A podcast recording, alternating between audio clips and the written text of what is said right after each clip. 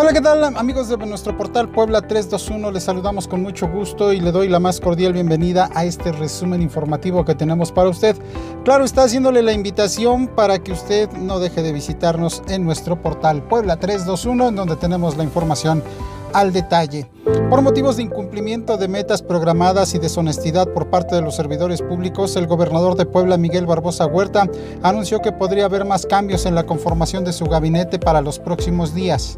Además, dentro de las mediciones que lleva a cabo la empresa consultora CIA Research, el gobernador del estado de Puebla ocupa el séptimo lugar en la tabla de posiciones en cuanto al desempeño y mayor aprobación entre los 32 mandatarios del país, resultados que corresponden al corte en el mes de mayo del 2021. Y este fin de semana fue entregado al gobierno estatal los resultados del estudio de mecánica de suelos efectuado por la mm, Comisión Nacional del Agua, en la cual se analizó las causas probables que provocaron la aparición del socavón en la población de Santa María, Zacatepec, los cuales fueron rechazados por el mandatario estatal, pues comentó que Precisamente este organismo es quien permite la extracción de los mantos acuíferos legal y hasta ilegal, pues refirió que en realidad es una zona que ha sido sobreexplotada.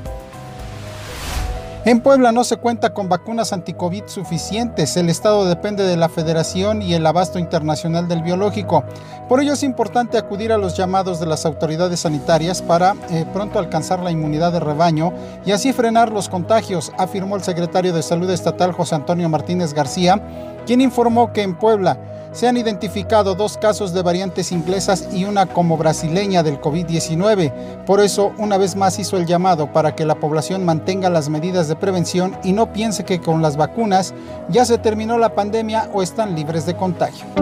Además, se exhortó a la ciudadanía a seguir resguardándose en casa y así evitar contagios del coronavirus. Esto debido a que se sigue registrando una alta movilidad. Además pidió que en la medida de lo posible no viajen y que los padres no dejen que sus hijos visiten lugares en donde se han registrado altas infecciones.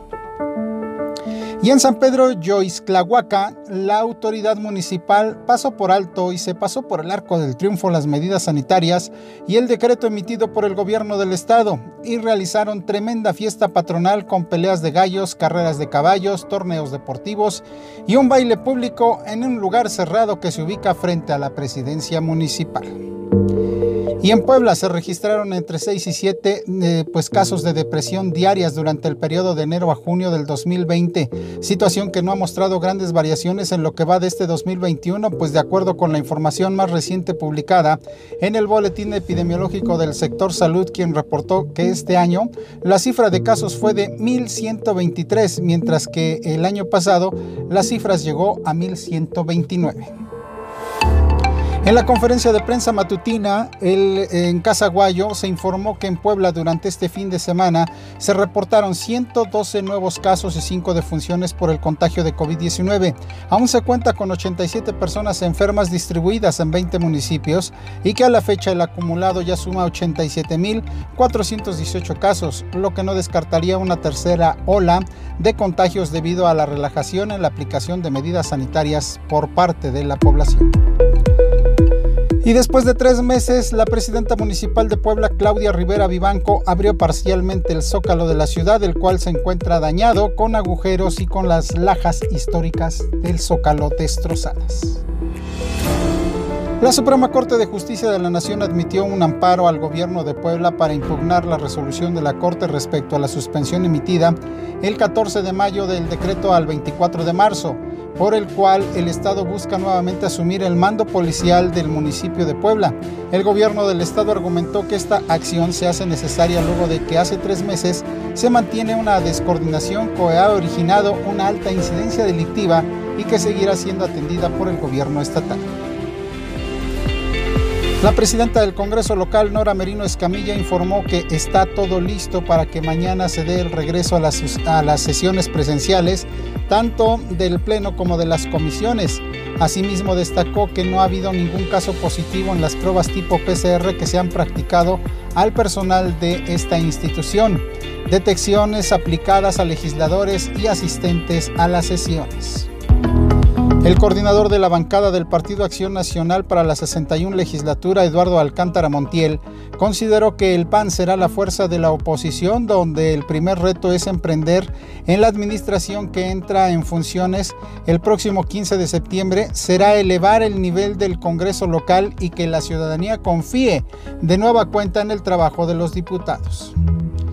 Puebla ocupó el segundo lugar a nivel nacional con el mayor número de carpetas de investigación relacionados con casos de trata de personas entre febrero del 2008 y julio del 2020. De acuerdo con información de la Fiscalía Especializada para los Delitos de Violencia contra las Mujeres y Trata de Personas, el informe detalla que durante 13 años el territorio poblano abrió 96 carpetas de investigación relacionadas con este delito